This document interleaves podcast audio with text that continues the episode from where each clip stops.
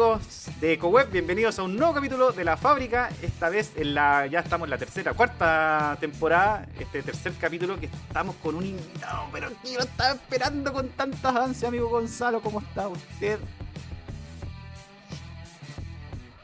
Bien, bien, acá emocionados. Primera vez que tenemos gente de radio Uy, sí. en el programa. Este, este, este sí que va a ser un, un programa pa- para poder medir nuestra capacidad de elocuencia a la hora de conversar. Sí, creo, creo que, que es como de prueba esto, como que no, Sí, no van a hacer tantas preguntas. No, no está creo- fácil acá. la Yo creo que el alumno que nos visita hoy se va a transformar en el profesor y nos va a evaluar al final del, del- del programa. ¿Qué te parece? Le vamos a pedir eso. Le vamos a pedir eso a nuestro invitado de hoy, Leo Meyer. Leonardo, le dicen Leonardo, se llama Leonardo Meyer, pero le dicen Leo Meyer, no le gusta que le digan Leonardo. Solamente su madre le dice Leonardo. ¿Cómo está, amigo Leonardo? Un gusto. Bienvenido a ¿Qué este, tal? este Leo. ¿Qué tal, Rodrigo? Un gusto saludarte. También, Gonzalo, un gusto saludarte. Muchas gracias por la invitación aquí a la fábrica. Y la verdad es que estamos bien. Ah, perdón, ¿verdad que dijeron que era de radio? La verdad es que estamos eh, equilibradamente. Ah, lo típico, el paradigma. En la radio tenéis que tener voz de radio. pues. Claro, claro. No, lo importante es modular bien. Esa es la gracia. Y para modular tienes que ser muy flexible con eh, los labios para que el- el- el- salga bien el aire, para que se escuche bien, para que no exista ningún problema.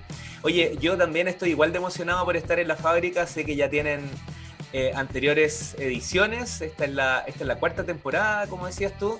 Y feliz pues, de, tener el honor de, de formar parte de las personas con las que han entrevistado. Así que muy entregado a la dinámica que propongan. Muchas gracias por eh, eh, Leo. Oye, eh, Gonzalo, yo te veo con cara de querer decir algo. Antes de que yo empiece a hablar, No, no, no, me, es que- nadie me pare. Tanto tiempo sin vernos, Rodrigo. No, bien. Desde oficina nueva yo por mi parte. Así que Ah, mira. de la pandemia ya. ¿En qué parte, en qué parte de esta hermosa ciudad Antofagasta está usted eh, instalado? Centro Antofagasta, Uribe. Muy bien. Oye, Leo, eh, bueno, oye, Leo, bienvenido.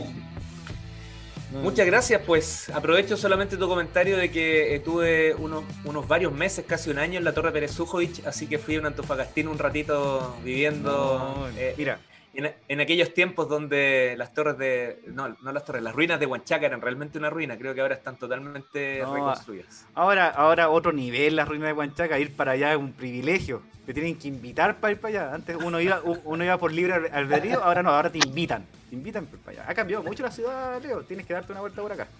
Ya, pues feliz. Oye, bueno, el Leo Meyer es amigo también de un antofagastino que se llama Elías Tefarikis y de otro antofagastino que es parte de, de la, de la cadena de emprendedores, que es Tadachi Takauka. Un- Ese, ese también acá, así como eh, dice Tadachi eh, es ley, acá también Tadachi Takaoka, el samurái de la, empre- de la innovación, la, la lleva. Así que eh, también muy conectados con, con- la ciudad, Leo. Y bueno, ya eh, entrando en materia, quiero que preguntarte, ¿cómo, ¿en qué momento te das cuenta que, que- eh, tienes algunas habilidades o algunas nociones de, de- de- de emprender, de, lanzarte, de, querer llevar a cabo tus sueños? ¿Cómo, cómo parte esa, esa historia en, en tu vida? A ver, em, como muchos, como la gran mayoría diría, en eso no soy un, un pájaro raro. La verdad es que desde el colegio andaba buscando cómo vender aquello que el resto a veces regalaba o compartía. Yo, yo tenía como esa, esa parte de, de- la, del, del transaccional. Pero lo transaccional, fíjate, que también tenía que ver con, con conectar, con tener un discurso, con conversar. La, la venta vista como un arte. No era, no era el dinero el objetivo, sino que era eh, ahora lo entiendo con este nombre, pero en ese tiempo no tenía nombre, era el, valor que le daban al servicio o aquello que tú podías desarrollar. Me parece que eso era como un- un- una parte que, que está desde, muy temprana edad, desde el colegio. eh, eh, todos podían vender algo, pero, pero a mí me gustaba hacerlo distinto. Y quería que esa fuera la razón por la cual me compraban aquello a mí, desde un sándwich hasta, qué sé yo. Nunca, nunca hice la, la transacción o el comercio desde comprar a dos y vender a tres, que es como Ya. lo clásico, ¿no? nunca fui a comprar Super 8 baratos para venderlos más caros o poner ofertas raras. No, tenía que ver con otras cosas. Incluso, imagínate, esto va a hablar muy mal de mí, pero no importa, porque uno tiene que mostrarse como es. Me regalaron un tacataca en Navidad y a todos mis vecinos los invitaba a jugar, pero tenían que pagar 10 pesos. Entonces, pero jugaban conmigo. No era el tacataca, ¿cachai? Era, y yo era muy bueno para el tacataca, por eso me lo regalaron. Era, pero bueno, bueno. Entonces, eso te da una luz de, que yo encontraba que, había valor en algún punto de lo que yo desarrollaba, ya sea como mi persona, somos muy ególatras al principio, a poco vamos entendiendo que la vida nos gira en torno a nosotros, eh, pero en, ese momento por ahí iba. Eh, eso como, base. Pero luego me, ocurre que por, cosas de la vida que yo creo que ni siete podcasts alcanzan a, contener todo lo que te podría contar en, onda más, más, más, filosófica, eh, me, paso cinco años en la universidad estudiando una carrera que yo no quería y estaba más cerca de egresar cuando, cuando la abandoné. Eh, es súper complejo eso. Y, y entro a una carrera de otros cinco años que es periodismo justamente eh, cuando todo mi entorno, mi red, las personas con las que jugaba la pelota, con los que crecí, estaban casándose, estaban con sus primeras pegas buenas, comprando casa, auto. Entonces como que quedé out de mi entorno y, eso me llevó a enfrentar eh, esta segunda carrera un poco con, con apuro. Y, la carrera era la peor pagada en Chile, yo creo que en el mundo, pero que, es periodismo, que la verdad digo peor pagada porque, porque realmente los sueldos son bastante precarios porque dependen de un, modelo de publicidad muy, muy, un modelo de negocio muy antiguo que es la publicidad. Mm. Entonces, no es culpa solo del sistema, sino que es así. Y, y yo dije, bueno, ¿cómo recupero 10 años? Pues estaba enamorado, también me quería casar, también quería desarrollar eh, sueños y, y qué sé yo. Eh, entonces una cosa llevó a la otra y dije, bueno, soy bueno en, lo que estoy estudiando, al menos estoy en la, mitad para arriba.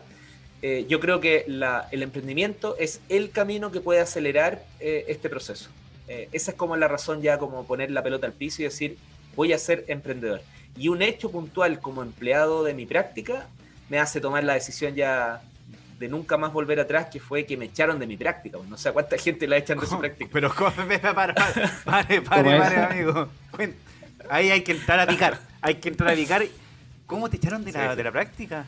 Sí, pues entré al, No me gusta el nombre, así que las puras iniciales. Entré al diario financiero, el, diario económico, y, y, la verdad es que saqué una nota, eh, un, poco, un poco la vendí, la, la, la, fue un poco encubierta en torno a, un tipo que estaba vendiendo manía en Nueva York, que resultó lo que hoy día conocemos como el Conejo Martínez. Y cuando publicó esa nota, para el diario financiero era una noticia que no era de la línea editorial, o sea, se codea con otro tipo de noticia, una economía mucho más pro, pero no sacar la historia de un tipo, por muy chileno que sea y por muy vivaracho que sea la historia, eh, no podéis sacar este Nuts for Nuts con el Conejo Martínez. Y eso significó que yo saliera porque no entendí el lugar donde yo estaba trabajando. Ahora, tampoco entendí, y quiero ser súper claro en esto, la importancia que tenía para la historia del emprendimiento el Conejo Martínez.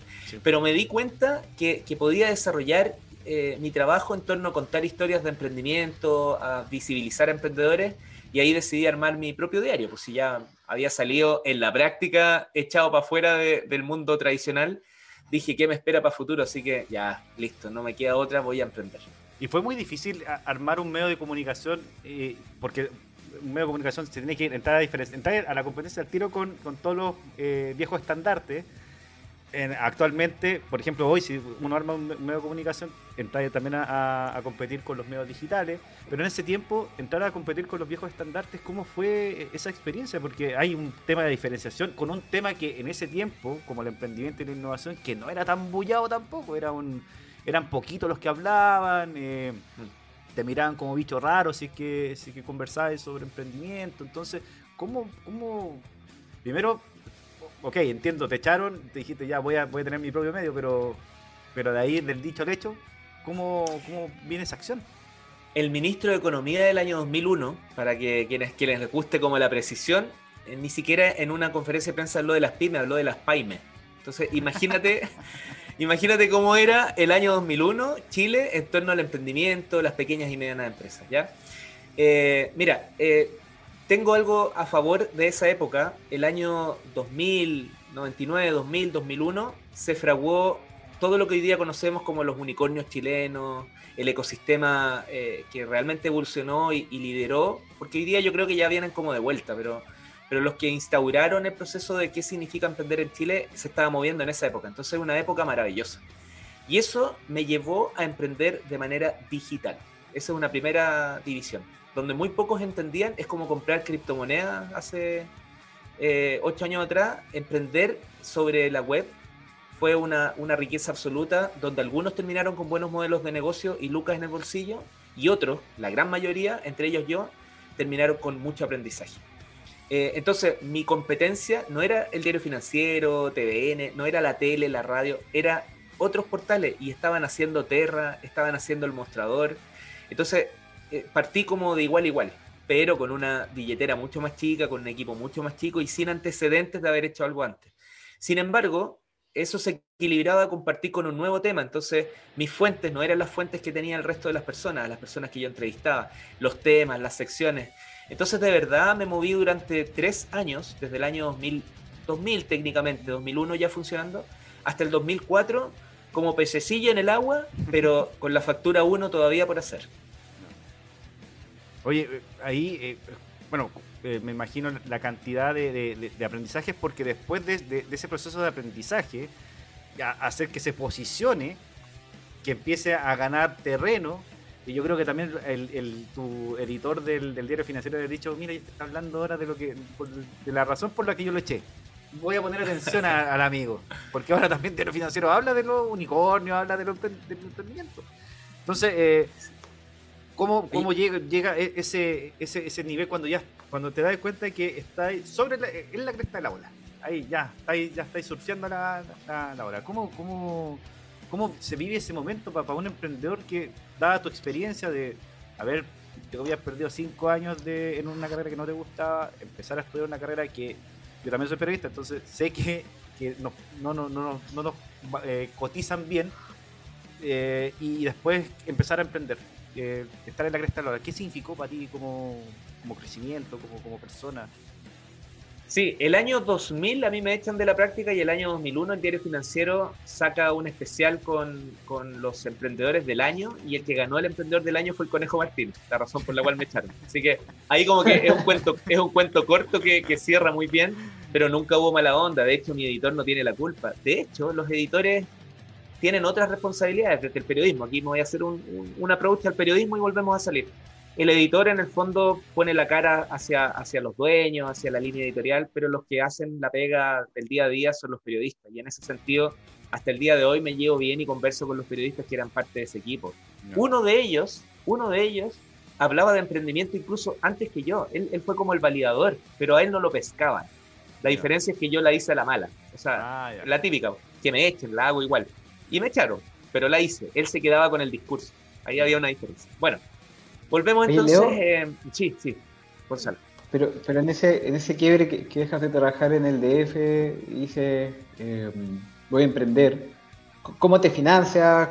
¿Cómo, porque ahí está siempre el desafío de cómo parto ese como track inicial y cómo desarrollo el modelo de negocio. Y sería interesante saber. Sí, es parte, es parte de la. periodo de aprendizaje, que es el más duro, creo yo. Sí, es parte de la respuesta justamente a la pregunta que, me hacía recién Rodrigo y tiene que ver con que lo primero es que como era mi práctica, la verdad es que no, ahí no, yo no estaba trabajando todavía, era mi último año de universidad y estaba haciendo la práctica, entonces no tenía nada que perder o muy poco que perder. Eh, pero sin práctica no ingreso, entonces no era menor. Entonces, el símil a lo que tú me estás preguntando es que tuve que hacer la práctica en otro lugar para sacar mi carrera y me fui a una agencia de publicidad eh, como redactor creativo, ¿cachai? Entonces, eh, si lo llevamos al mundo del emprendimiento, cuando te falla por un lado, tenés que insistir por otro. Pero en ese tiempo lo llevé al día a día. Eh, luego parte eh, esta idea de hacer un medio de comunicación que fue, como era para las pymes y era un diario, a pesar de que fuese digital, los vicios en esos tiempos eran, eran súper grandes. No pensaba en diario y la palabra diario no pensaba en, en web 100%. Entonces junté Diario Pyme y se llamó Diario Pyme. Sí, poco ingenio la publicidad y no me resultó mucho, pero fue funcional para un momento en el que eh, eh, en Google lo que se posicionaba era solamente el posicionamiento orgánico. No existía la metodología, pero imagínate tener un diario pyme que se llame diario pyme y que hable solamente de las palabras pyme todo el tiempo. Entonces nos buscaban con pyme en toda Latinoamérica y éramos siempre uno, dos o tres. En Chile uno, seguro. Entonces eso hizo que nosotros durante los tres primeros años eh, tuviésemos un, tremendo engagement, un, crecimiento enorme en posicionamiento, en gente que nos leía, comentarios. Eh, éramos vistos como un medio súper de trinchera, pero súper bueno. con un equipo ínfimo y con una inversión, aquí paso a responder la pregunta Gonzalo, con una inversión como modelo de negocio que estaba como periodista más basado en el producto y no tanto en, lo comercial. Cuando me llevaban al tema comercial yo hablaba de los banners. Hoy día como que, ¿qué, es eso? Yo trataba de vender banners, 60 por 120, 60 por 380, no me acuerdo cuál era la medida clásicas. animado estático. O sea, el, GIF era, era un circo entrar al, a, la, a, la, portada. Y, y, los precios eran los que las agencias te querían pagar, lo que las marcas te querían pagar. Y al final, como yo nunca comulgué mucho con el modelo, pero tenía que ofrecerlo, no me fue muy bien. Pero me fue muy bien cuando, por ejemplo, eh, Gonzalo me decía, oye, yo tengo un cowork, mentira, pero llevándolo al tiempo hoy día. Gonzalo me decía, tengo un cowork y quiero mostrarle el cowork a tus usuarios de Dierepime. Entonces yo decía, bueno, hagamos una invitación a una charla que la gente vaya, tome desayuno, tú les cuentas de qué se trata y todo eso que venda, además de la charla, me pagas el 10, 15 o 20%. Y, y con el concepto de lo que hoy día nace como comunidad, empezó a ser un modelo de negocio realmente interesante con una ganancia para todos lados, porque la comunidad te aumenta la visibilidad, los clics, el, el, vínculo con, con, tu usuario, pero además me está dejando súper buenas lucas. Oye, eh, eh, hablando de la comunidad, porque creo que es un tema, eh, un tema la comunidad en función de lograr objetivos. de repente, por ejemplo, en el, cuando empezamos la pandemia, se empezaron a hacer, yo creo que, bueno, para ti en, la radio fue complejo porque era adaptar la reunión por Zoom y meterla al audio, grabarlo, etcétera y hubo una, una, una gran cantidad de personas que están consumiendo mucho, mucho programa en vivo, mucho, mucho contenido eh, que se estaba presentando en las redes, sobre todo los emprendedores. Pero el 2021 ya la cuestión vino en declive porque ya empezamos con las vacunaciones, entonces ya la, el, cuento empezó a bajar.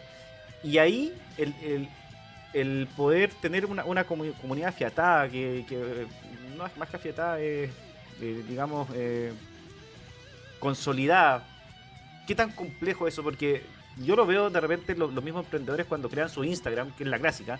Para vender voy a crear un Instagram eh, o voy a crear un, fanpage. Y tienen que empezar a juntar gente porque al final el, cliente como que les revisa el Facebook y si no tienen muchos seguidores o muchos me gusta, eh, no, no, venden porque no saben vender. ¿cómo, ¿Cómo sido ese proceso? ¿Cómo, cómo te das cuenta que, que hay un, un, un, nicho de negocio, pero que más allá del nicho es que tu estrategia siempre, siempre ha sido generar este vínculo con la gente, de, aglomerar, de, traerlos para acá. ¿Cuál profesor de, matemáticas? No, los profesores de matemáticas no, no aglomeraban a nadie.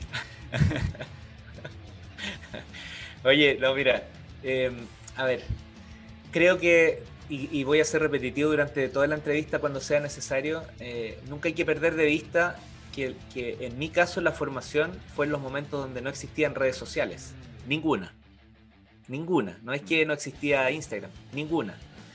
Eh, y, hacer un sitio web era carísimo y lo único que tenías en ese tiempo y que fue como uno de los, de los primeros que, permitió desarrollar estos temas sobre el mundo digital fue WordPress. Y en Chile teníamos a, Bligu, que era como la plataforma local. Entonces, diciendo eso, para mí la conexión es lo más importante, donde todo esto otro son herramientas. Entonces yo puedo armar hoy día una comunidad sin Facebook, o sin Instagram, o sin Twitter. Y, no solo yo, sino que muchos de los que decidimos armar comunidad a partir de las herramientas que en ese tiempo estaban disponibles.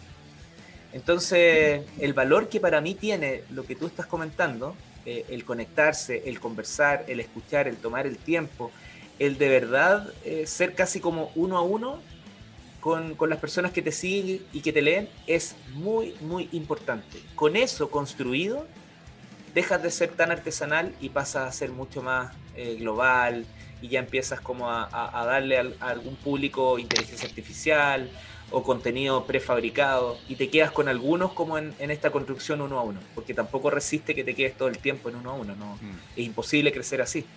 Pero, pero esto no es el huevo o la gallina. Primero tienes que generar relaciones sólidas, sólidas, con, la, más precaria digitalización. Eso toma un tiempo, eh, pero eso es como construir sobre, sobre bases sólidas. sobre eso puedes construir lo que quieras más adelante. Le, voy ahí entendiendo porque igual estamos hablando hace 20 años atrás, eh, son 20 años que te has ido reconstruyendo, entonces sería como interesante ver de, cómo pasas de desarrollar un WordPress, que era como editar HTML, sin redes sociales, yo me imagino que más era como mensaje texto, eh, a, hoy en día, porque es inviable que tú me digas que el modelo es el mismo que hace 20 años, no me haría mucho ruido pensar que que sigo manejando. Sería interesante también presentar eso, porque muchos de los desafíos que hoy tenemos es cómo nos reinventamos, y más hoy en día que el mundo, a mi parecer, va 20 mil veces más rápido que hace 5 años atrás. O sea, estamos... Facebook no existe. hagamos, un ejercicio súper práctico. Que, si tú hoy día quisieras lanzar en Internet un producto o servicio, eh, harías, construirías una, una, un, homepage de una página web donde tienes que navegar o construirías una landing, que es como una única página? Yo hoy día me iría a TikTok, ni siquiera haría una página.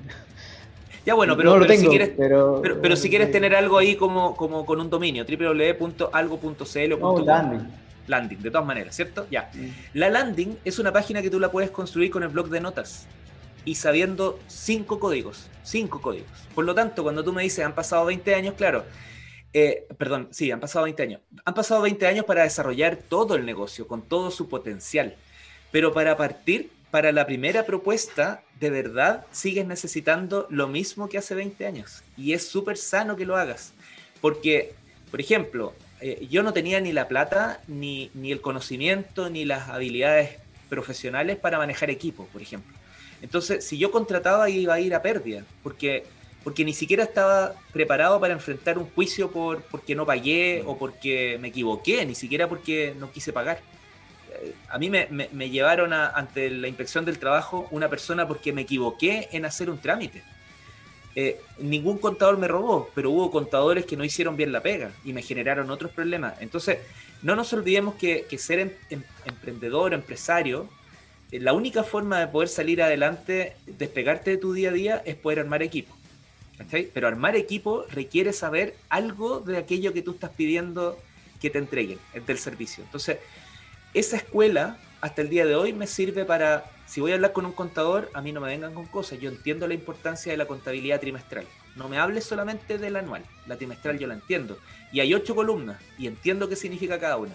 ¿Soy contador? No, pero me sirve.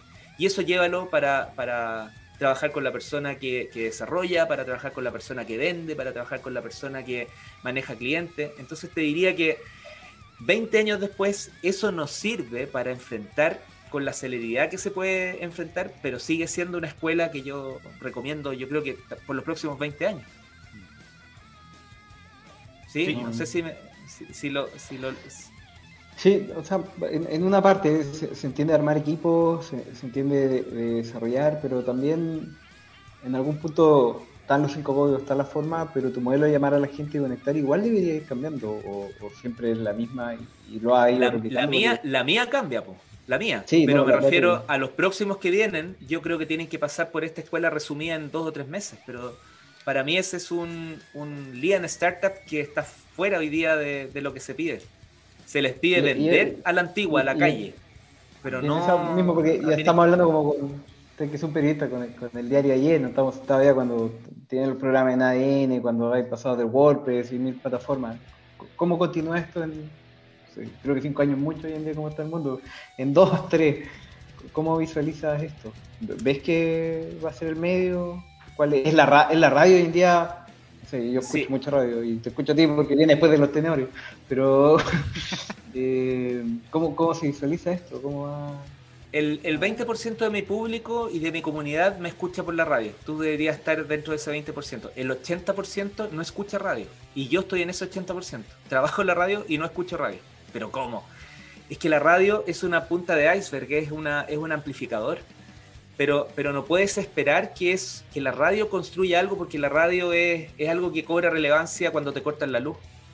La radio es algo que cobra relevancia cuando hay guerra. La radio es inmediatez, pero es la experiencia más antigua y menos innovadora que existe hoy día en los medios de comunicación. Incluso eh, eh, el rol de Rodrigo y, ahora y, el mío cuando me toca tener ese, ese rol, eh, te da muy poco espacio para hacer cosas nuevas. O sea, y cuando vas a buscar cosas nuevas, se hicieron hace 60 años en Chile.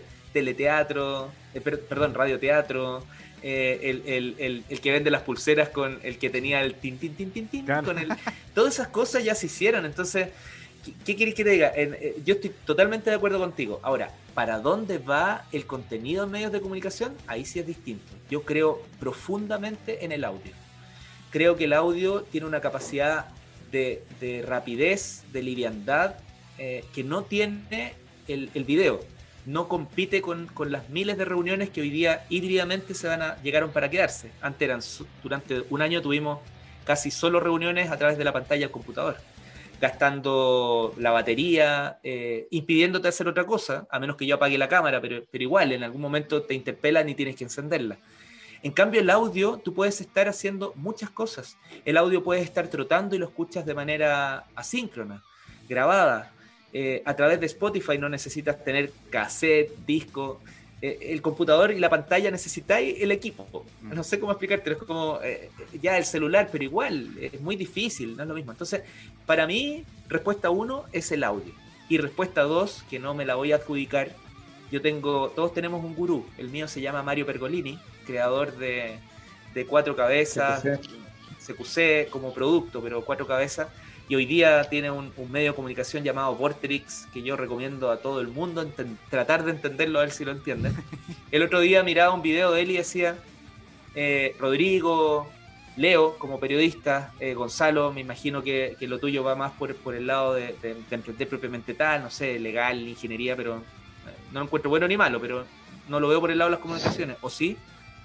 No, ¿Tú también? No, ya, pues, ya, pues, ¿viste? Entonces, eh, todos los que en algún momento nos conectemos con personas, ya, ya vamos a ser hologramas, o sea, eh, inteligencia artificial.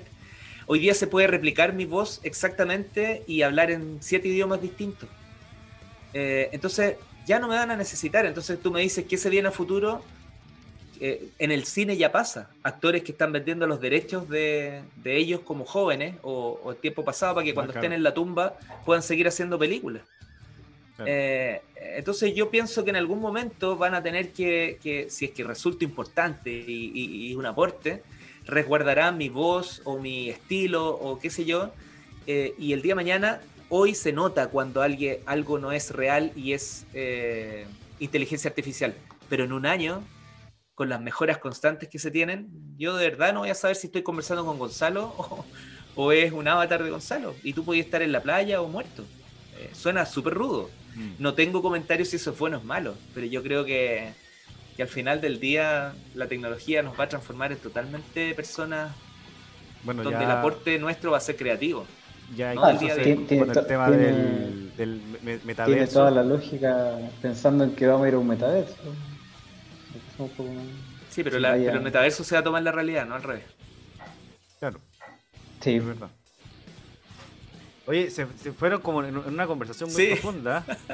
Esta cuestión pasó, pasó de una, una, conversación de, experiencias a una, una cuestión filosófica. Los, los, caché ahí que estaban en, un, en un, buen tema. Em, pero siguiendo un poco con, con, lo que, con lo que conversábamos recién, que a propósito de lo que del, cómo se va transformando el, el, en este caso, el, como 20 años después, si es que sigue siendo el mismo, el mismo negocio, eh, en el momento que tú ya eh, sigas avanzando, llega un momento eh, eh, preponderante en tu vida, o para el diario Pyme, el 2008, cuando llega la gente de, Publimetro y, te viene a, decir, a ver ya amigo, he escuchado varias de, estas, ¿qué se siente que llegue alguien a ofrecerte algo por hubo más oferentes para, para este para este diario Pyme que ya la estaba rompiendo pues ya yo creo que incluso desde tú, tú dices, teníamos un equipo, e, era un equipo chico, eh, al principio no, no, no, no, no, estaban contratados, quizás trabajaban por producto, pero llega un momento en que, en que nadie, nadie sabe que, detrás no hay un gran equipo, sino que te estás imaginando una sala de prensa gigante llena de computadores, todos metiéndole, eh, eh ¿cómo se llama?, contenido a a, la página.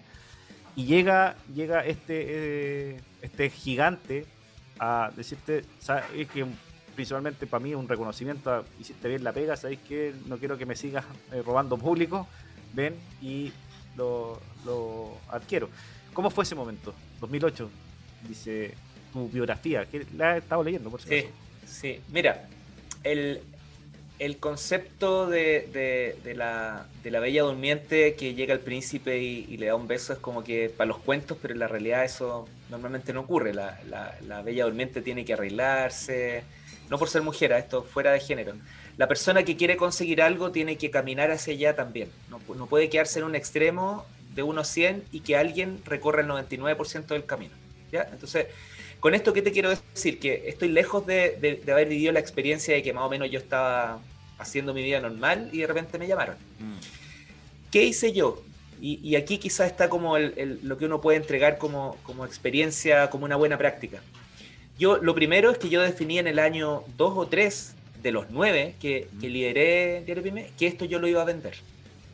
Entonces, cuando tú defines eso, todas las decisiones que tomas están pensadas en que tú te vas a desprender. Por lo tanto, nada es cerrado, no hay cajas negras, todo es entregable. ¿Cachai? Define muchas cosas. Esto es súper importante de entender. Y es válido que también hay otros que dicen, eh, lo voy a vender si me pagan mucho, pero, pero mi sueño es quedarme para siempre con esto. Los dos caminos son válidos, pero son distintos.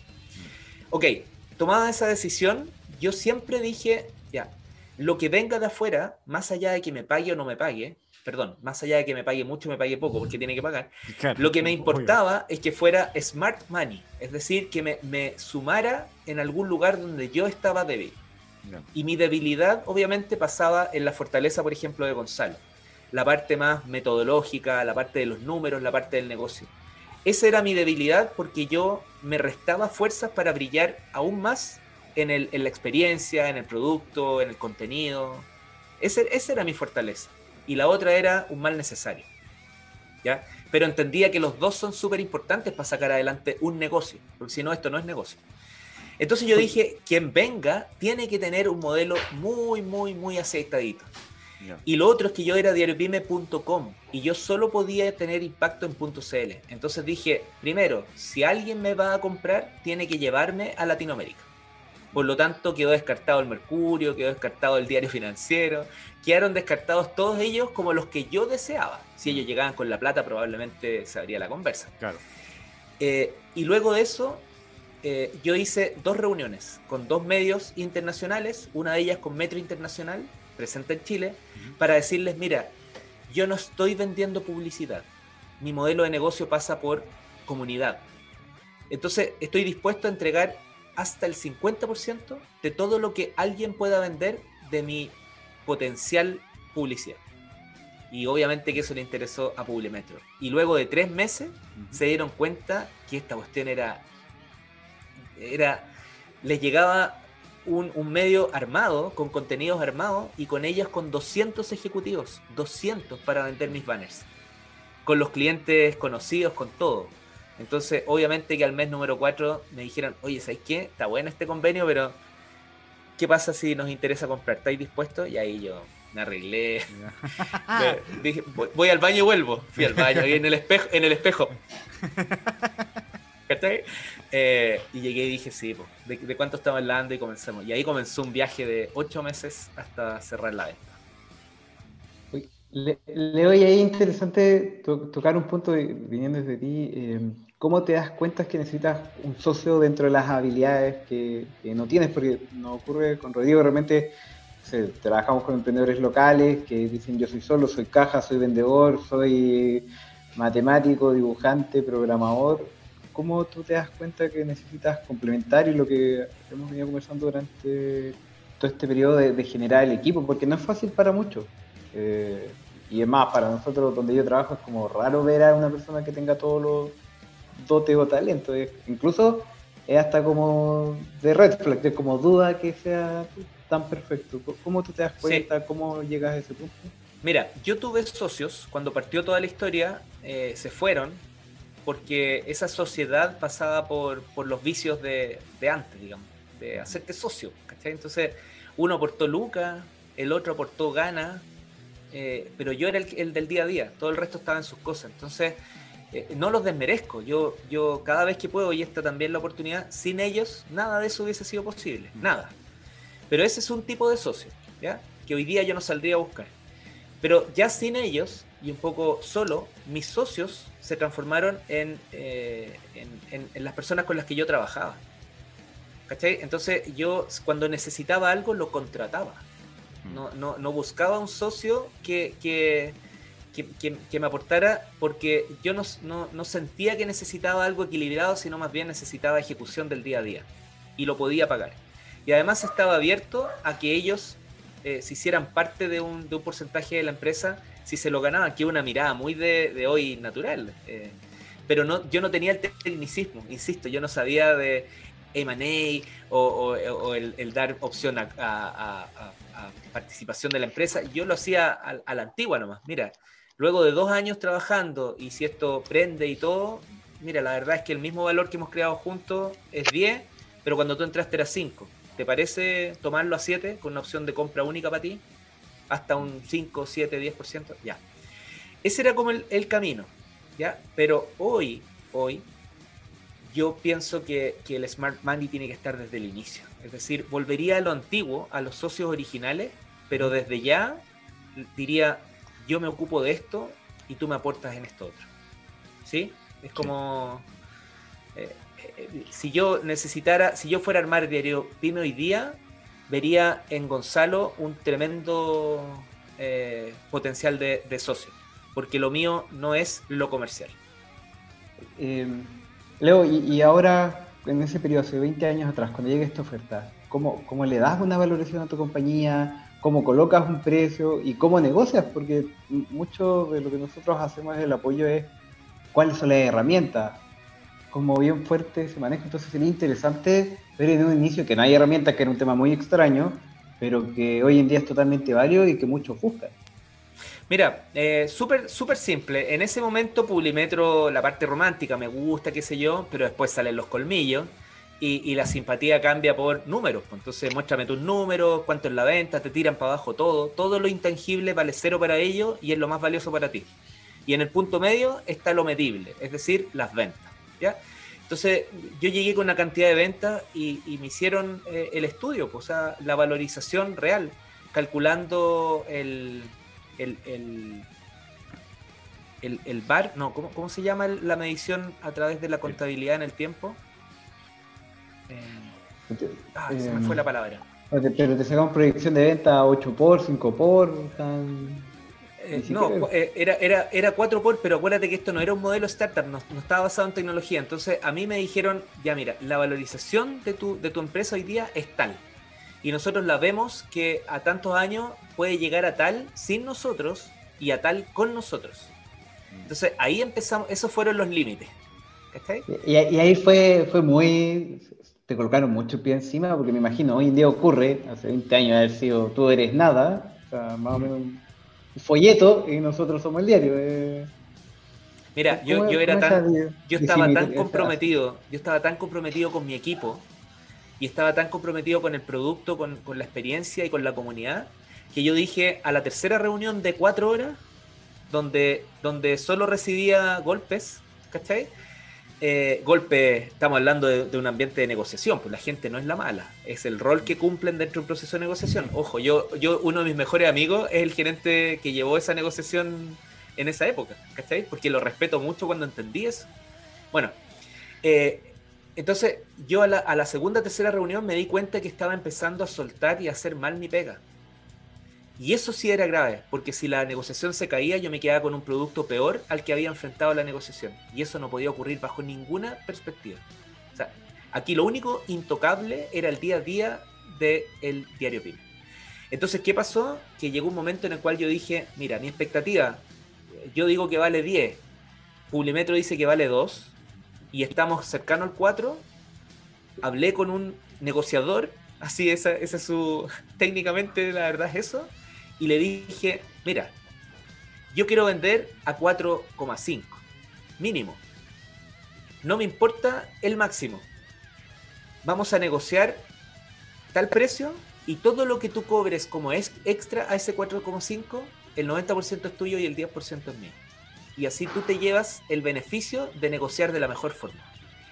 Y de ahí en adelante cambió porque ya ni iba a las reuniones de negociación. Publimetro se asustó porque empezó a dejar de hablar con el dueño, empezó a hablar con un intermediario que hablaba de la misma forma. y yo el único riesgo que corrí es que a lo mejor yo le estaba entregando a ese negociador un precio muy bajo respecto de lo que él podía conseguir. Pero yo fui sincero y dije, si él lo vende a 20, eh, eh, perdonando la expresión, el weón soy yo, pero, pero no corrí riesgo respecto de no me desgasto, no estoy perdiendo. Participaba en las reuniones un ratito y me iba para aprender.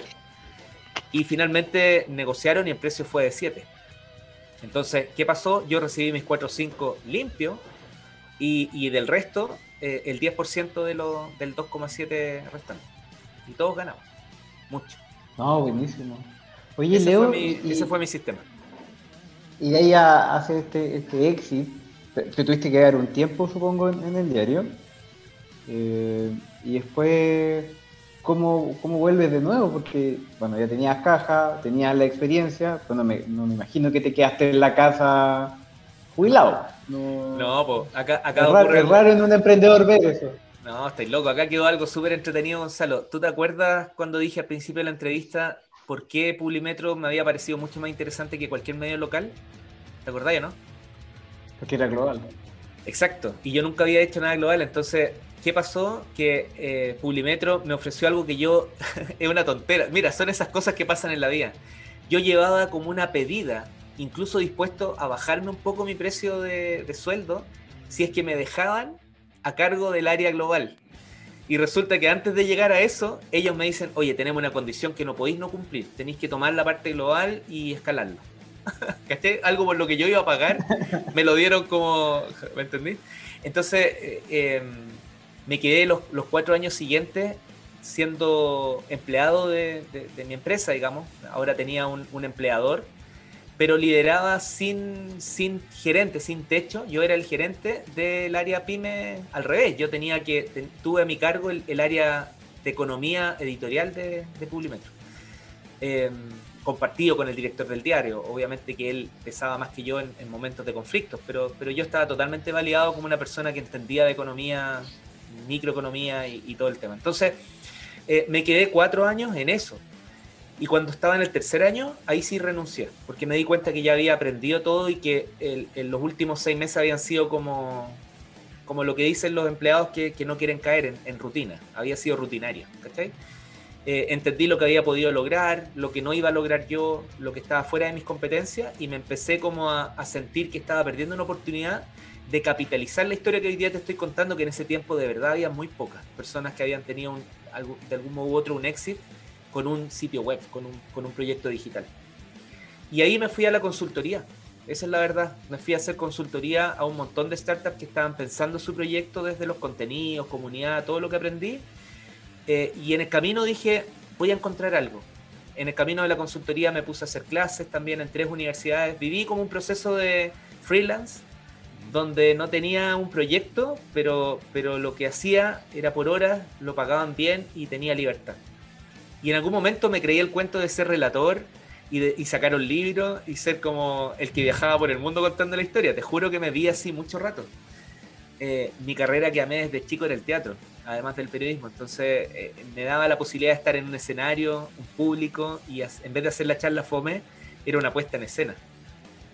No estaba buscando proyecto cuando me encontré con, el vínculo de innovación y rock. Y ahí parte la segunda parte de, de la vida emprendedora.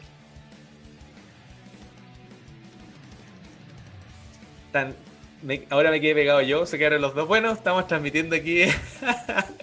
Este, esta, conversación los ha dejado impactados a, mis dos compañeros de, labores hoy día. Eh, me imagino que después. Ahí sí. Ahí volviste, Rodrigo. Estaba rellenando. Parece que se quedaron pegados los dos ahora. ¿O esta vez fui yo?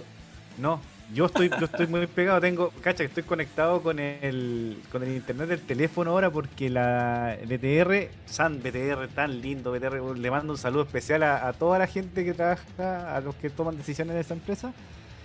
Eh, a esta hora siempre tengo problemas de, conexión. O sea, a estos últimos días me, han tocado problemas y, eh, ¿cómo se llama? Y, pues, pegado todo el rato, así que he estado conectado del, ahora me conecté del celular. Yo seguía hablando como si nada. Expliqué, expliqué, que ustedes estaban tan impactados con la entrevista que se transmitió hacia, hacia la conexión de internet y colapsó los a, a, mí se me transmitió hasta la electricidad. Se, se un cuarto recién en la oficina.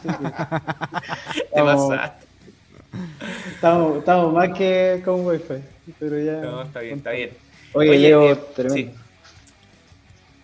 No, no, dale nomás. Yo, yo, había terminado de contar que, sí, como para retomar, no me acuerdo dónde quedaste, en el fondo me quedo como empleado, salgo, hago consultoría y sin buscar proyectos me encuentro con el mundo de la innovación y el rock y eso generó el volver a emprender, pero yo no, andaba buscando.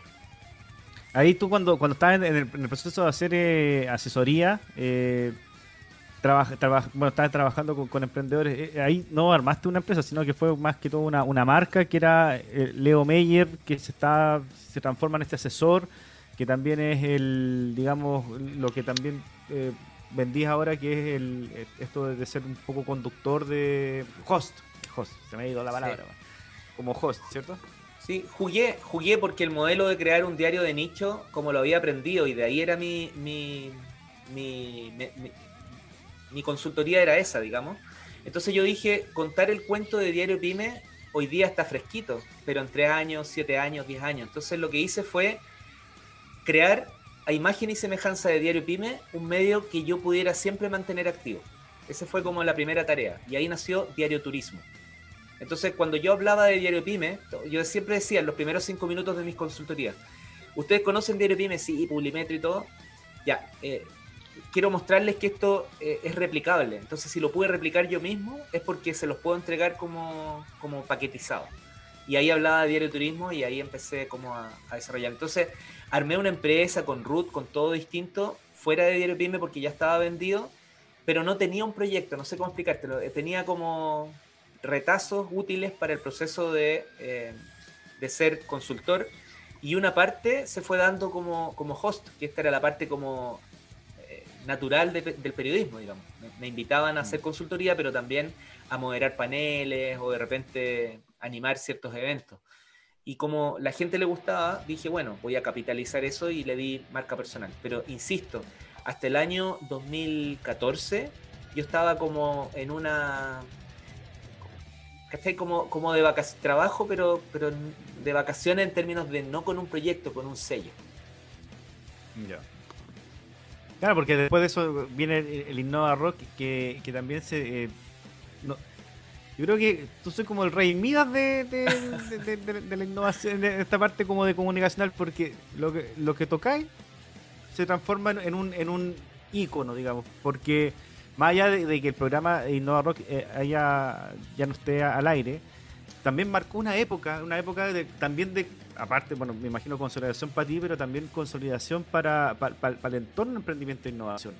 Porque en esos años, ya veníamos del 2010, que empiezan a generarse más políticas sobre emprendimiento e innovación, pero en 2014, 2015, 2016, por ahí, empieza también un, tema de consolidación del concepto y de las líneas que están empiezan, se empiezan a atacar en, temas de innovación y emprendimiento. O sea, se empiezan a definir mejor los emprendimientos. De hecho, ahora ya estamos hablando de emprendimientos de base tecnológica. En ese tiempo ya empezamos a hablar, a, diferenciar a los emprendedores, por ejemplo, de los empresarios, que antes todos todo eran emprendedores. Todo, hasta el que vendía sopaipilla era emprendedor.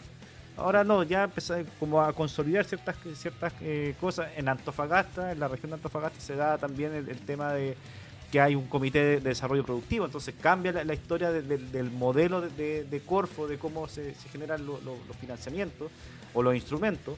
Entonces también eh, cuentan un poco de esa historia del Innova Rock, porque vienen también a romper esquemas en la radio principalmente, un, un programa, eh, yo creo que en ese tiempo pensar en un programa de la radio abierta a nivel nacional, hablar de emprendimiento e innovación y mezclado con rock era impensado. ¿Cómo nace eso? Mira, sí, mira, el, tomo el, piropo del, Rey Midas, muchas gracias. Quizás la, diferencia es que, claro, Midas lo que, lo que tocaba lo hacía oro. En este caso se podría mal pensar que tiene que ver como, como encontrar modelos de negocio que, que hagan sonar la caja registradora no, quizás soy, soy Rey Midas, pero cambiaría el concepto del oro por, por, por ser capaz de visualizar caminos de, de, contenido no explorados antes. Ese tipo de oro. Exacto, eso te iba a decir, que también tienen un modelo de negocio, pero no alcanzan a ser, ¿cachai? Eh, como, como oro, son, son sustentables y dejan y está súper bien. Son como criptomonedas, dejemos los criptomonedas. no quiero llorar, pero tampoco quiero, quiero aquí quedar con una imagen como de más o menos. No, para nada. Y me abanico con, los dólares. Pero ya, claro. Pero buen, buen punto. Hecha esa aclaración, em, mira, me pasó que. A ver, yo hoy día, hoy, hoy, aquí eh, Gonzalo, tú ya lo dijiste, Rodrigo, pero Gonzalo puede poner el punto sobre la I, subrayar. Hoy te enseñan eh, para los negocios que, tienes que, encontrar el dolor, digamos, y focalizarte eh, eh, en ese dolor y, trabajar la solución. Em, y, la oportunidad como que un poco queda de lado. y, muchos de aquellos que tienen la posibilidad de encontrar el dolor más rápido son los que conocen el mercado en el cual quieren atender el dolor, no los que llegan como de afuera. O sea, para la salud ojalá que sea un doctor, para... Me siguen como el concepto. No significa que el resto no, pero tiene mayor empatía el que conoce la industria desde adentro. Ya. A mí me pasa que el año 2014 me invitan a una final de los, de los primeros, de las primeras aceleradoras que hacían estos Demo Day. 2014. Y me acuerdo que, yo venía con la mirada pyme, con la mirada, ¿cachai? Negocio más tradicional, la tecnología era el servicio del medio, pero no, no lo entendía en la industria, ¿cachai? no tenía claro cómo, cómo se metía dentro de los negocios. Entendía cómo me servía a mí, cómo transmitía, cómo publicaba. Bueno, llego a esta cuestión donde estaban puras apps, ya ni me acuerdo, yo creo que a lo mejor una de esas hoy día existe y seguramente tres de los seis equipos eh, se mantienen creando cosas nuevas, pero, pero no había nada como que yo te dijera como el, como el Conejo Martínez, no había una aplicación que a mí me llamó más la atención que otra. Pero me pasó lo siguiente, que yo estoy como en una, yo era parte como del jurado, entonces compartimos antes de entrar al salón donde se vivía el proceso. Y comparto con los emprendedores y los encuentro que me llamó la atención que excepto uno o dos tenían tatuaje. Fíjate lo que te estoy diciendo. Excepto uno o dos estaban dándose ánimo escuchando ACDC, Iron Maiden. No estaban escuchando eh, reggaetón, que yo creo que en ese tiempo todavía era muy, muy lejano, pero podrían estar escuchando salsa o música. No tengo idea, algo distinto. Sin embargo, sin ponerse de acuerdo entre ellos, estaban. Y además, la guinda de la torta en este caso fue que eh, uno de ellos ocupó el concepto que ocupaste tú al inicio de esta conversación. Eh, ya, a los rockstar, vamos, con todo. ¿Cachai? Y yo me quedé con eso. Y entré al, salón, eh, salí del rock y entré al salón con música de Beethoven o Brahms, no tengo idea, con, un, con una cuestión, pero así con una distancia de 6 metros entre el jurado y la persona que estaba hablando, una frialdad absoluta. Y yo digo, ¿qué pasa con toda esa energía? Porque los chicos entraban, se ponían sobre el escenario y en vez de un escenario era como que estaban dando una prueba de, cuarto año, tercer año, ¿cachai? Como trabajo en grupo. Claro. trabajo en grupo. Y ahí me llevé para la casa esta cuestión y dije, no puede ser que, que no sé, pues en ese tiempo uno hablaba más de lo, del fundador de Facebook, de, tú los veis como más, más, ¿cachai? Más rockers, pero, pero entraban al sistema y les pedían que por favor no fueran rockers. No se los pedían, pero armaban todo un cuento donde, donde la actitud, donde la, cercanía, donde la fuerza, la potencia, había que bajarla porque, porque tenían que cumplir protocolos. Mira. Y ahí yo dije, no puede ser, pues y ya la guinda de la torta para mí, porque te conté la que, la que pasó en, ese, en esa actividad, fue que dos meses después viene eh, por décima vez eh, el vocalista de, Iron Maiden a, dar una conferencia en la FIDAE. ¿cachai? Y Bruce Dickinson es, en ese momento no vino a cantar, no vino a nada, vino a dar una conferencia de negocio. Y yo veo a Bruce Dickinson, que lo había visto arriba del escenario con, con sus canciones, con toda su onda, de eterno, compadre, entregando el concepto de por qué el marketing, la cerveza, por qué él pilotea su propio avión. Y habla de, innovación, emprendimiento. Y yo dije, ah, no, este no pudo evitar dejar afuera algunos detalles. Cabeció en algún momento, eh, explicó las la experiencias de su grupo, pero yo vi a un rockero más contenido, pero siempre rockero. Y ahí yo dije, no, la innovación y el rock son dos cosas que van de la mano. Y me puse a leer la parte de investigación. Y me di cuenta que en la historia, de, la historia que hoy día nosotros vivimos, habitamos, tiene un antes y un después de Gusto. Tiene antes y un después de los Beatles. Tiene antes y un después de que el rock se hace patente en la sociedad. Cambió para siempre. Y ahí yo dije, si la innovación viene a cambiar el modelo de negocio, entonces tiene totalmente puntos de contacto con lo... Exacto. Y ahí empecé a, investigar. Eh, perdón que me haya alargado tanto, esta parte es muy corta. Cuando ya encontré el valor, cuando encontré lo que había que hacer, dije, tengo que estar en un lugar donde el rock no sea forzado, sino que sea natural. Y tengo que estar en un lugar, y aquí yo ya traía la idea de que había estado en internet, había estado en prensa, el audio era un lugar donde necesitaba innovación. Entonces, la única radio en Chile que, estaba 24 por 7 en rock era La Sonar y La Futuro. Mm. Pero La Sonar estaba solo en Santiago. En cambio, La Futuro tenía presencia nacional. Y ahí fui a, venderle la pescada, ¿Te imaginas, te imaginas, tú te acuerdas, Leo, de la radio concierto en el año 96 cuando llega eh, Alfredo Levin a Chile, de vuelta de, MTV, y hace eh, la radio concierto Rock y Guitarra. ¿Te imagináis esa eh, Innova Rock en esa radio? Oye, eh, potentísimo, yo creo. Sí, sí, yo creo que en ese. O sea, yo creo que, que, lo que hizo Alfredo fue sacar por fuera todos sus proyectos, porque al final ni siquiera la radio podía contener la visión que él. Él, era, él, él venía del futuro para Chile. Sí pero los medios no entendieron. Entonces, ¿qué terminó creando su propio medio de comunicación? Claro. Pero, pero ahí está un poco, aquí me, conecto con Gonzalo. Yo creo que los medios de comunicación que no saben trabajar con lo que con el establishment, al final es muy difícil que les vaya bien. A menos que sean mentalidad startup. ¿Cachai? Es decir, comunidad, valor por, por, suscripción y todo. Pero aquellos que quieren vender publicidad de algún modo u otro tienen que estar vinculados con, un, con uno grande. Claro. Efectivamente. Oye, el Innova Rock, aquí no sé si se puede contar, pero ¿qué, pasa? ¿Por qué, por qué cierra, cierra la puerta? Mira, Innova Rock, solo detalles para quienes no lo conozcan, que deben ser harto igual, era, era un medio de comunicación, el primero que empezó a hablar de, historias de rockeros, entonces siempre me encanta contar que fue un tipo a contarnos que quería entregar un delivery en, 70 minutos y que su, su, logro anterior había sido crear eh, una, empresa que se la compró. Eh, ah, ay, eh, eh, Groupon.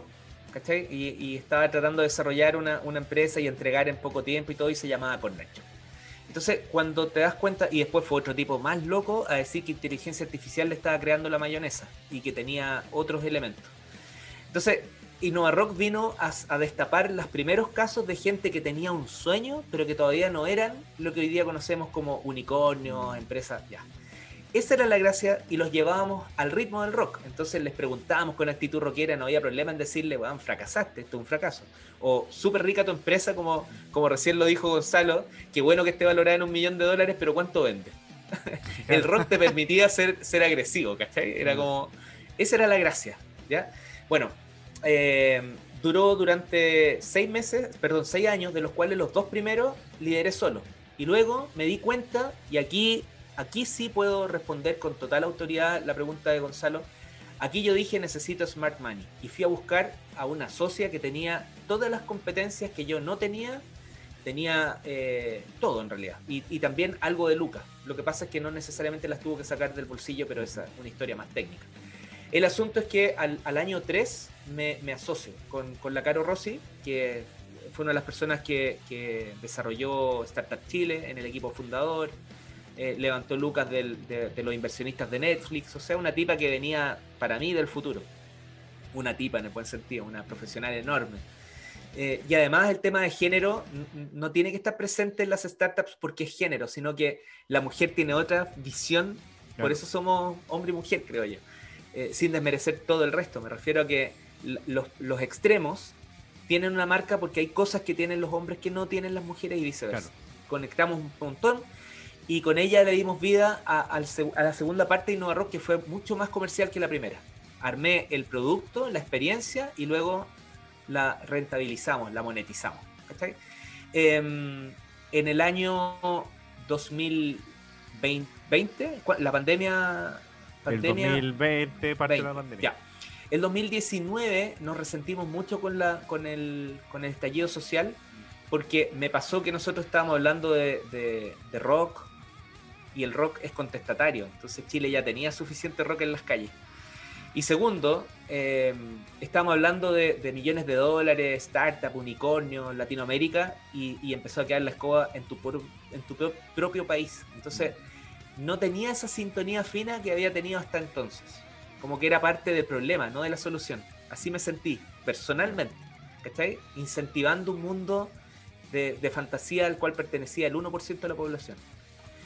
Em, y, cuando ya llega el, estallido, perdón, la pandemia, eh, ya fue como la, lápida, ¿cachai? Fue como, no, la verdad es que Innova Rock cumplió su ciclo. Y ahí saqué, yo estaba metido en el día a día. Tú, tú ahí, Rodrigo, a lo mejor como auditor constante y todo, tú te das cuenta que yo era Innova Rock, hasta en mis vacaciones andaba con la polera y subía material. O sea, para mí era todo, la vida era Innova Rock. Yo era Innova Rock 24 por 7.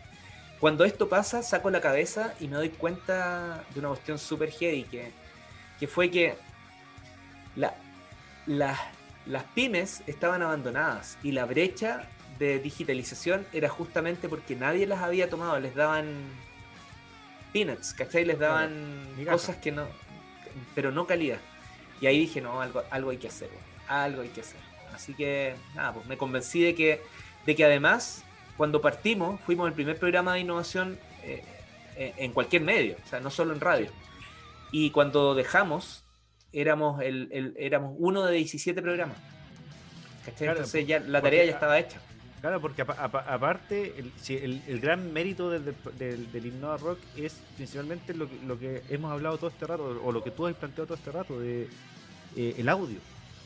¿Cómo, cómo, cómo, haces un elemento diferenciador o un, un programa, una temática, así diferenciadora desde el audio?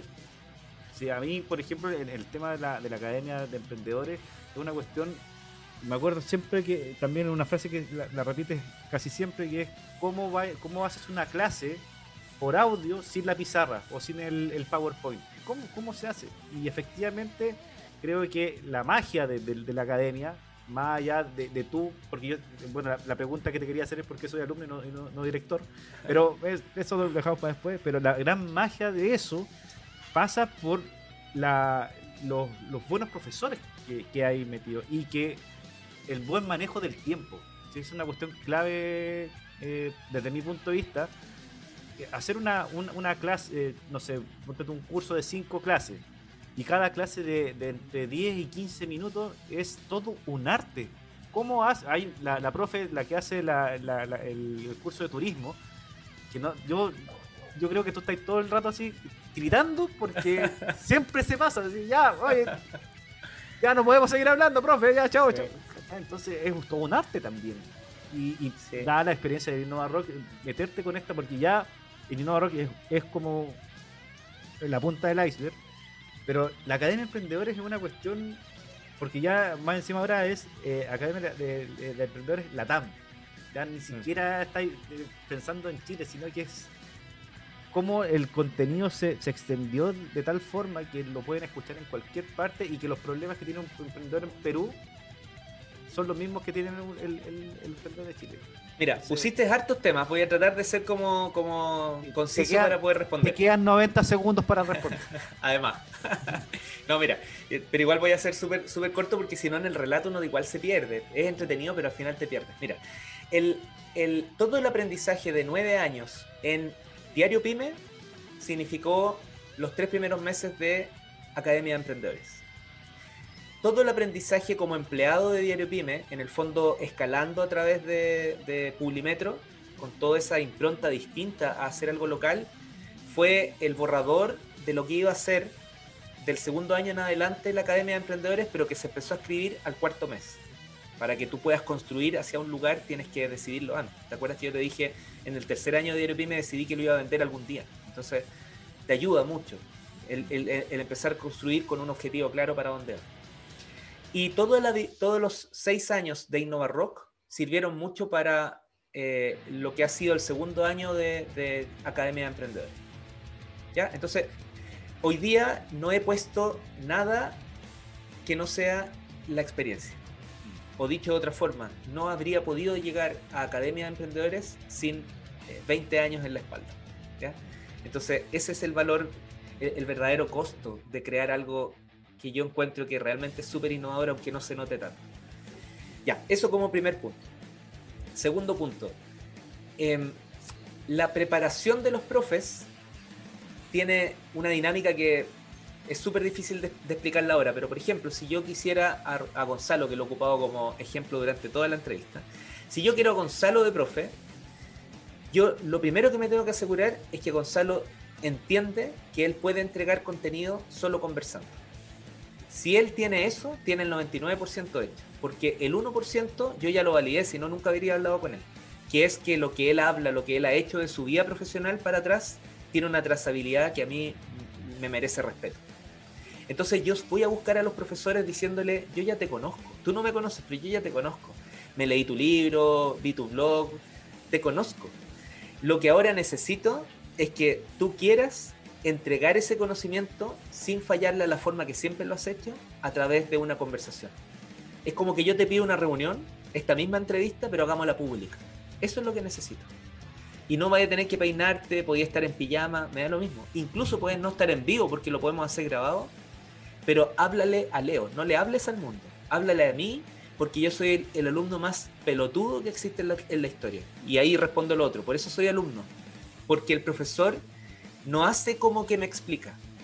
Él sabe que yo soy un tipo totalmente ignorante y me enseña. Entonces, su disposición a la conversación es súper natural. Y ahí están como las claves más importantes. La tercera clave ya es teoría pura. Es como, te voy a, les voy a compartir una, joya, no porque la diga yo, sino que creo mucho en esto. No sé si les gusta Tom Sawyer o conocen el concepto, quién es Tom Sawyer. Hay un capítulo de Tom Sawyer donde la tía, castigadora, lo la manda a pintar la reja. Y Tom Sawyer tiene dos opciones. O pinta la reja y para poder jugar, digamos, pero echando perico, enojado y como normalmente él lo hacía. O diseña una experiencia donde logra que todos sus amigos dejen de jugar y vean en la pintada de la reja el juego de ese día. Yo opté por la segunda opción, entonces yo jamás, y creo que nadie tendría la billetera para pagar tal con tal nivel de contenido a todos los profes. Entonces voy y esta reja que significa el, curso a través de la radio, la hora, llevando a lo más técnico, una hora al aire, les digo, mira, construyamos entre todos, pintemos una parte de esta reja. La reja son todos los cursos. Tú preocúpate del tuyo. Cada 15 días, una clase de 10 minutos. Entonces se dividió entre todos el, objetivo final. Y eso hace que todos estemos felices, aunque si tú lo miras rudamente, y los profes siempre se ríen en eso, lo estoy haciendo trabajar harto. pero, pero a cápsulas. Y a costo cero. Y a costo cero. Pero ellos son los encargados de tener el, cuál es el, y ahí lo puedes hablar con Tadachi a ver si él coincide en eso. El, el, regreso es que primero está satisfaciendo un deseo que todos tenemos de entregar, dejar algo en este mundo, ¿cachai? Además, no dejarlo ahí nomás, sino que dejarlo en una plataforma súper interesante. Pero quizás aquí viene lo más interesante para la parte del día a día, que es que además ellos están fortaleciendo una marca personal que antes nunca pudieron o, o no lo tenían tan claro. Entonces, de ellos depende que esa marca personal la capitalicen, la moneticen. Y ahí han salido profes. Claro, que, que trascienda, porque yo creo que de, todos los profes que, están en la academia, el Tadachi era el único que estaba desde antes haciendo su, Instagram, porque porque artista el hombre. Le traje eh, competencia a Tadachi. Claro. Pero, por ejemplo, yo igual eh, coincido contigo y parte también de, la pega que hago es, basado en lo que tú decías de... Eh, partir desde, la lógica, yo no sé nada, yo soy una, persona que viene, viene a aprender y todas las preguntas las tengo que hacer en función de eso. ¿Por qué? Porque me imagino que el que está escuchando, el que está viendo eh, el, programa en vivo o escuchando el podcast, el tipo está, tiene menos idea que yo. Entonces, probablemente que una de las máximas del periodismo también. Eso, ¿sabéis que eso es clave lo que dijiste? Porque alguien que no es periodista o que no tiene la facilidad de las comunicaciones le cuesta mucho tener esa actitud humilde de, decir no voy a opinar o no voy a ser yo el que responda a la pregunta y tener la capacidad de hacer las preguntas que a veces son demasiado obvias, pero que están al servicio de un montón de personas que para ellos y ellas nada es obvio. Entonces, ahí yo me, voy al sacrificio y quedo como, como te dije, un pelotudo, un ignorante. Ese es mi nuevo personaje. Si antes era el rockero con polera negra, que hoy día soy la persona que pregunta. Que pregunta desde la más profunda ignorancia. Y yo creo que eso es lo que habilita el verdadero conocimiento. Lo otro lo encontráis siempre en los libros. Claro. Y, y, ahí volvemos al concepto de la comunidad. Porque esta comunidad ya es el, último, el último podcast que me acuerdo que mencionaste, la, comunidad iba en 1500. ¿Cuánto llega la comunidad hoy día de la, de la, de la cadena de emprendedores? Está cerquita de los 4000. Sí, está cerquita de los 4000. Pero aquí un detalle: son, son eh, data, es data. Mm, pero, pero hoy día no hacemos mucho con eso, excepto mandarle un newsletter, por ejemplo. Pero las convocatorias todavía son, eh, todavía estamos formando la comunidad. Llega poca gente, se conecta. Entonces todavía no, no, está el valor en lo robusto que es la comunidad. Pero sí tenemos, nuevamente, los materiales. Estamos construyendo. Pero están, hay buenos materiales. Claro, porque principalmente la, la, experiencia, como te decía hace un rato, la experiencia de los, por ejemplo, los eventos online en 2020 100 conectados.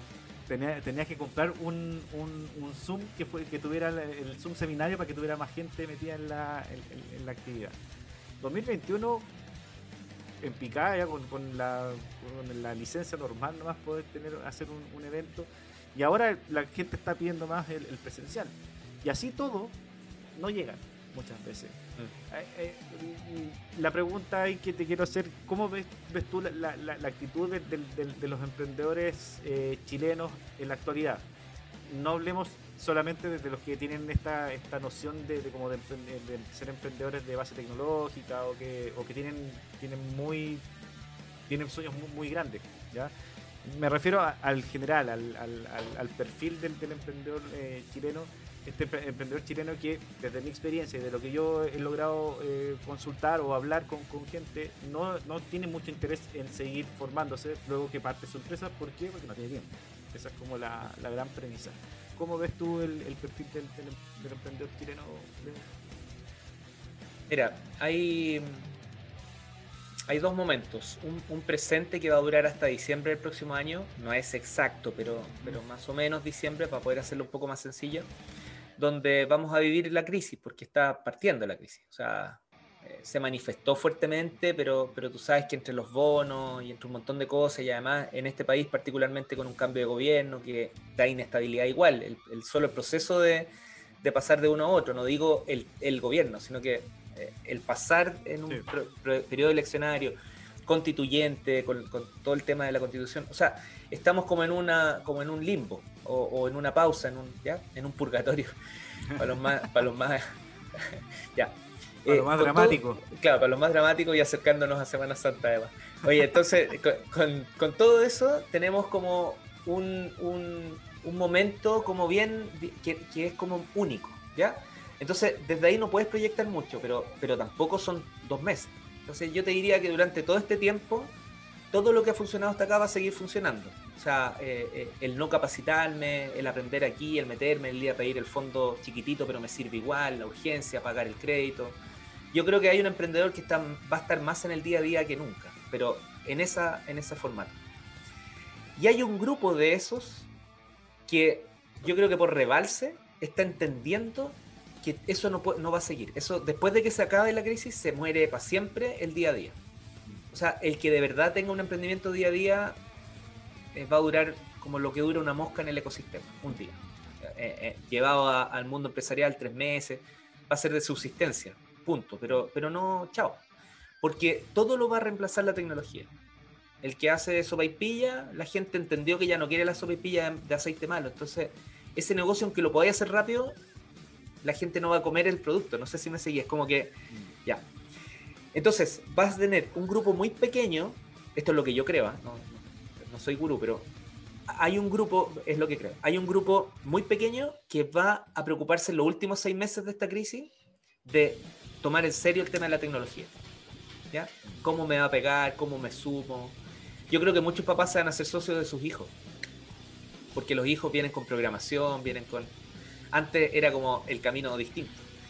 Eh, en cambio, hoy día va a ser, eh, en, los jóvenes está la salvación económica de la empresa, pero no por quién pueda hacer en el futuro por la universidad, sino que por lo que desarrollan el día a día. Ya, y hay otro grupo que es el mayoritario, que, cuando, cuando ya esté en el, digamos, en el, piso, recién ahí va a empezar a asumir sin proyecto, eh, estudiar programación. Yo creo que se viene un boom de estudios de programación, porque lo van a ver como, como el inglés en su momento. Eh, lo que pasa es que no todos sirven, pero, pero también va, va a evolucionar el tipo de programación que puedes estudiar, se va, como las especializaciones. La programación va a ser como la ingeniería, que hoy día tiene, no sé, 40 ramas. Ya, la programación hoy día tiene 4 o 5, pero va a tener 40. Y ahí van a empezar a entrar y, yo creo que van a...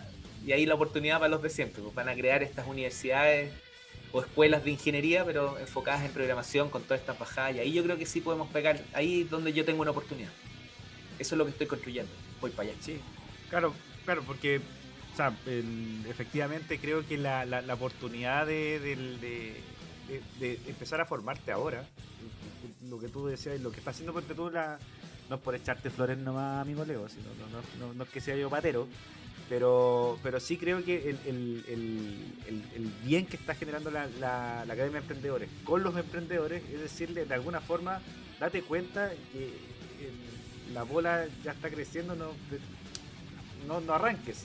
Bueno, enfréntala, porque para que no, siga creciendo. Y, y, te doy otro dato, ¿sabes qué? Súper, tomo, tomo el, el, reconocimiento que haces porque va un paso más allá. Es, fíjate, mira, saca, saca a Tadachi, saca a Rocío el trimestre pasado y saca un par más y el resto son personas que pocos conocen.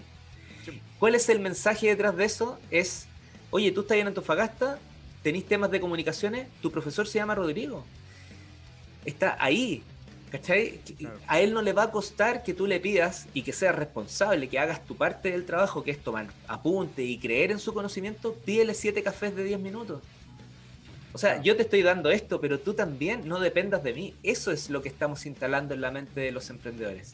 Que no necesitan tomar el año de diplomado, de seminario. Es la actitud de, entender que cada uno es el mejor en lo suyo.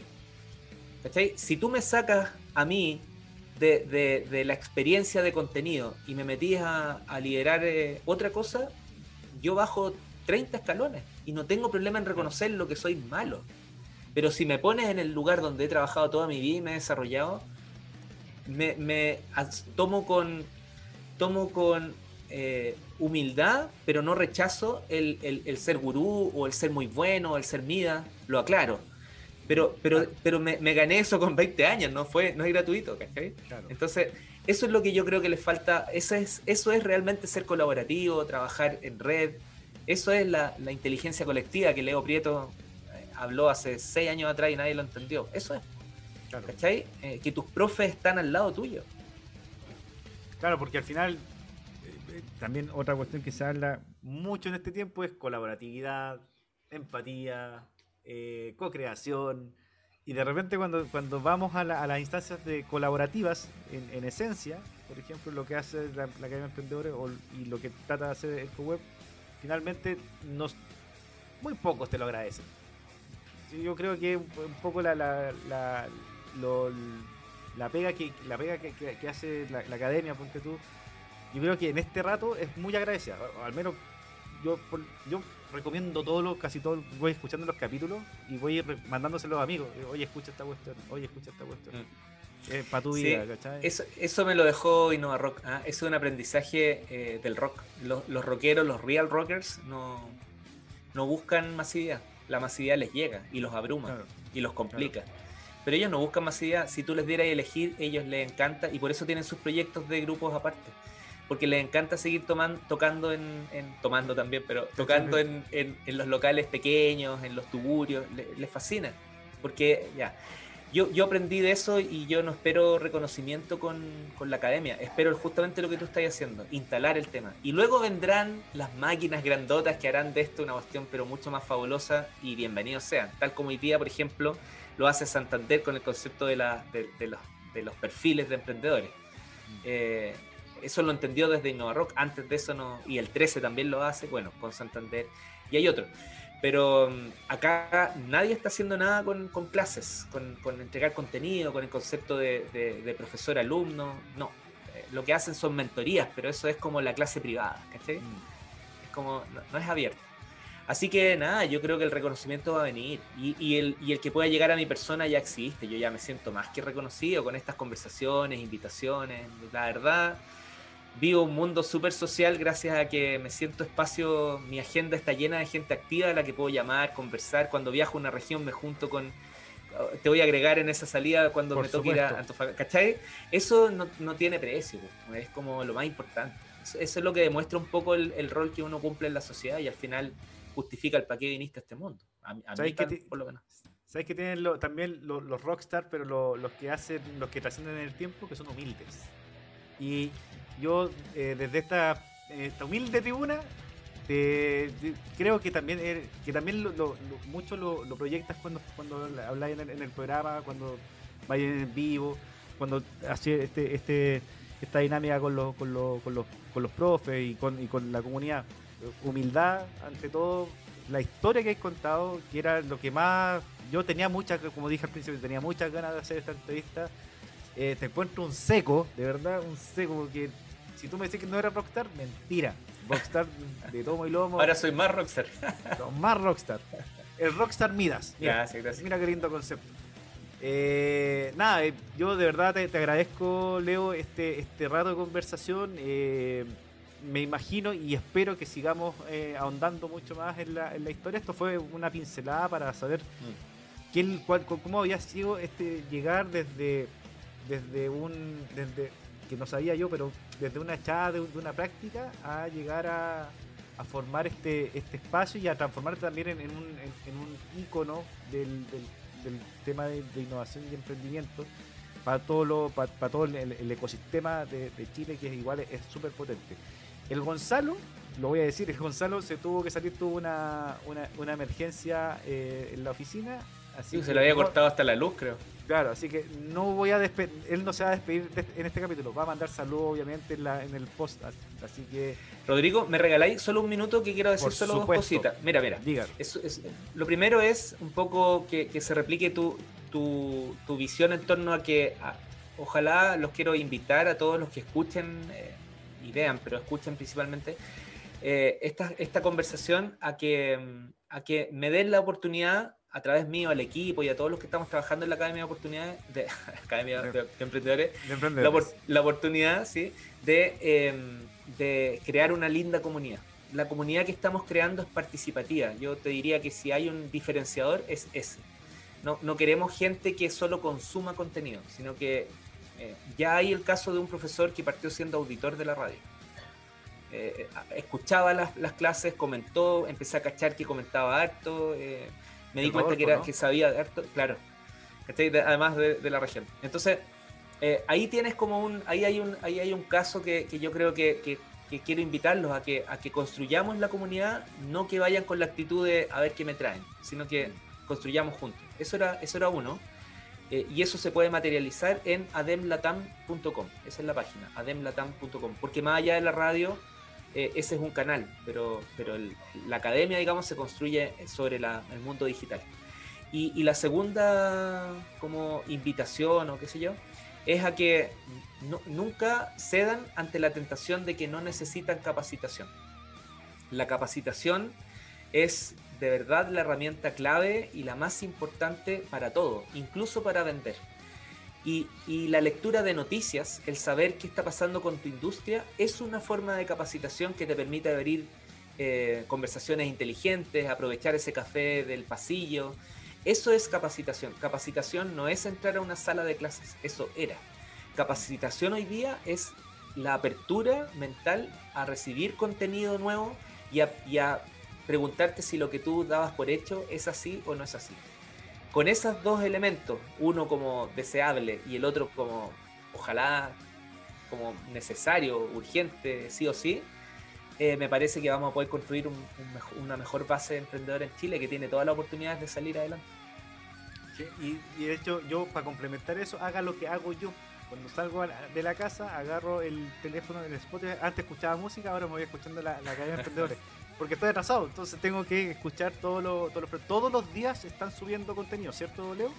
Sí, sí, todos los días se sube asíncrono, es decir, las clases de días, a veces semanas anteriores, se van subiendo. Entonces, el mundo digital avanza a un ritmo mucho más tranquilo, pero constante, versus el de la radio, que siente que tiene que escuchar el programa y hay que escucharlo en vivo o no, o lo perdí. Entonces, hay para los dos públicos. El que quiera escuchar el, concepto de radio, de 9 a 10 de la noche en, eh, en ADN local, porque tiene distintos eh, ideales. En, Santiago es 91.7, en Viña es 91.4. Desconozco de memoria el, de Antofa, pero sé que está la, ADN. Eh, y el otro irá, como tú dices, al, Spotify o, a la versión que quieran. Ahora estamos habilitando dentro de DemLatam un link directo para que escuches el curso, no como hoy día que escuchas como las clases unas mezcladas con otras. Ahora vamos a crear como la lista de reproducción del curso. Ah, bacán, bacán. Sí, porque de repente, el, aquí es un dato anecdótico para los que están, los que están escuchando. Cuando estás metido en el Spotify del computador, se desordenan las, o sea, se ordenan las clases por, eh, por profesor. Pero cuando estoy en el, en el teléfono, cuando voy en la calle, se van escuchando en orden eh, cronológico.